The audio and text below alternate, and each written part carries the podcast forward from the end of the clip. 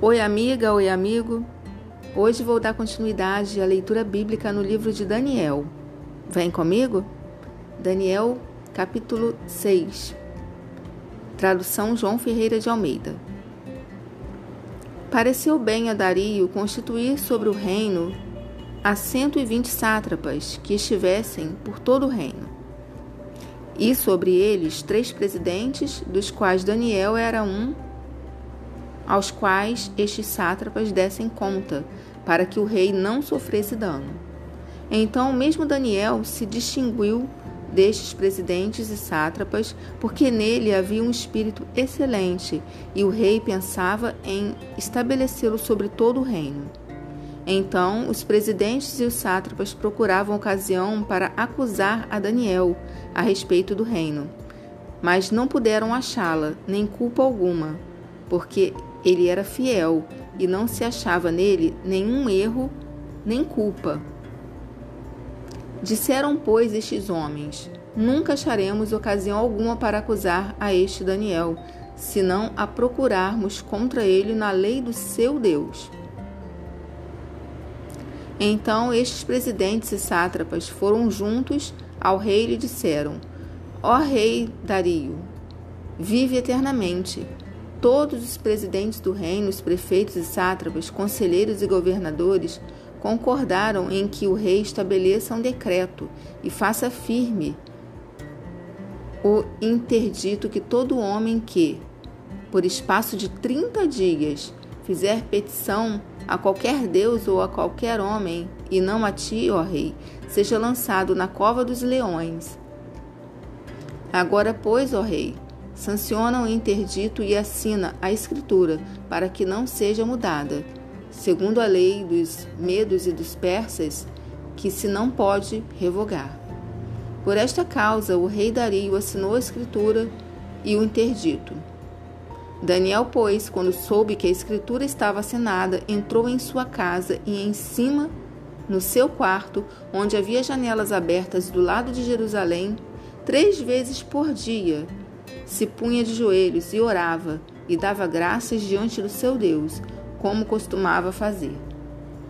Então aqueles homens foram juntos e, tendo achado a Daniel a orar e a suplicar diante do seu Deus, se apresentaram ao rei e, a respeito do interdito real, lhe disseram: Não assinaste um interdito que, por espaço de trinta dias, todo homem que fizesse petição a qualquer Deus ou a qualquer homem, e não a ti, ó rei, fosse lançado na cova dos leões?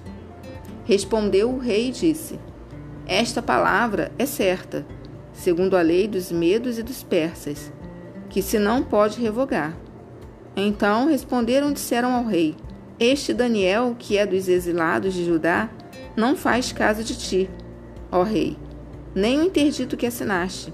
Antes três vezes por dia faz a sua oração.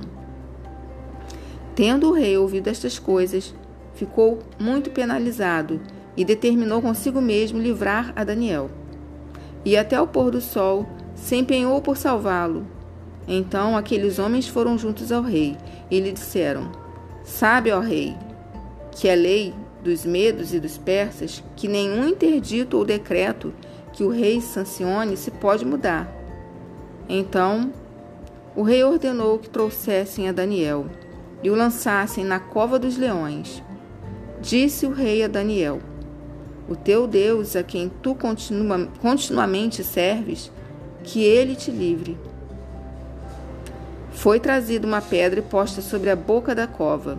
Selou-a o rei com o seu próprio anel e com o dos seus grandes, para que nada se mudasse a respeito de Daniel. Então o rei se dirigiu para o seu palácio, passou a noite em jejum e não deixou trazer à sua presença instrumento de música, e fugiu dele o sono. Pela manhã, ao romper do dia, levantou-se o rei e foi com pressa à cova dos leões. Chegando-se ele à cova, chamou por Daniel com voz triste. Disse o rei a Daniel: Daniel, servo do Deus vivo, dar-se-ia o caso que o teu Deus, a quem tu continuamente serves, tenha podido livrar-te dos leões? Então Daniel falou ao rei: Ó rei, vive eternamente. O meu Deus enviou o seu anjo e fechou a boca aos leões, para que não me fizessem dano, porque foi achada em mim inocência diante dele. Também contra ti, ó rei, não cometi delito algum. Então o rei se alegrou sobremaneira e mandou tirar Daniel da cova. Assim foi tirado Daniel da cova, e nenhum dano se achou nele, porque crera no seu Deus ordenou o rei, e foram trazidos aqueles homens que tinham acusado a Daniel, e foram lançados à cova dos leões, eles, seus filhos e suas mulheres. E ainda não tinham chegado ao fundo da cova, e já os leões se apoderaram deles e lhes esmigalharam todos os ossos. Então o rei Dario escreveu aos povos, nações e homens de todas as línguas que habitam em toda a terra: Paz vos seja multiplicada.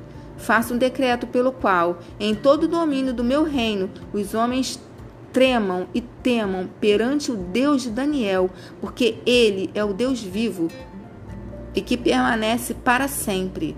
O seu reino não será destruído e o seu domínio não terá fim. Ele livra e salva e faz sinais e maravilhas no céu e na terra. Foi ele quem livrou a Daniel do poder dos leões. Daniel, pois, prosperou no reinado de Dário, de Dario e no reinado de Ciro, o persa.